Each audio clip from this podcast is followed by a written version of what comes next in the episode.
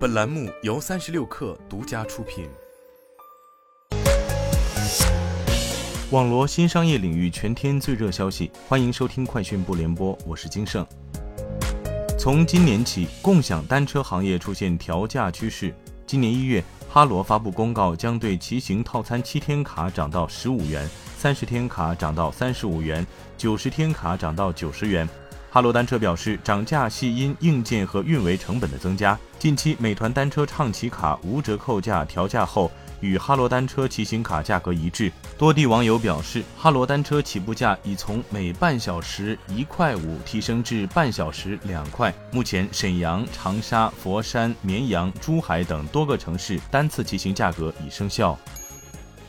三十六氪获悉，澎湃新闻宣布正式完成 B 轮融资，上海文化产业发展投资基金独家出资四亿元，对澎湃新闻运营主体上海东方报业有限公司东方报业增资入股。增资完成后，上文投成为第二大股东，上海报业集团仍为澎湃新闻控股股东。智能手机市况低迷，供应链传出苹果逆势操作，近期扩大 iPhone 十四系列新机初期总备货量，高标上看九千五百万部，较原预期增加约百分之五，借此大抢非屏市占。台积电、红海、大力光等苹果供应链出货顺势提升，旺季营运吃补。据路透社报道，苹果已经开始录制九月的虚拟发布会。届时有望发布新款 iPhone 十四、Apple Watch Series 八和新的耐用版 Apple Watch。报道称，此次发布会将于九月初举行，目前已经在制作过程中。这表明苹果今年仍将预先录制虚拟发布会。九月的发布会将专注于新的 iPhone 和 Apple Watch，而十月的第二场发布会将专注于 Mac 和 iPad。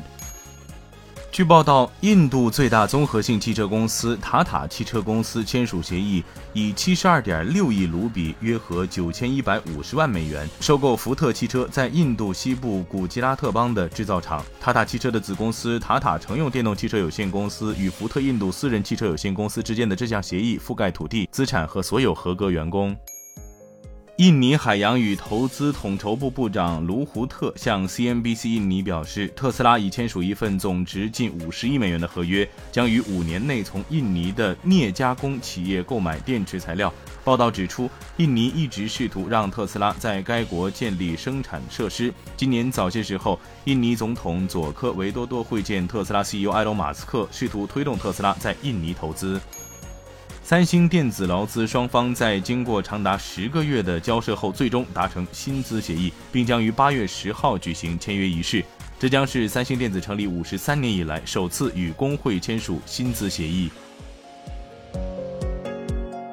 好的，那以上就是今天的全部内容，我们明天再见。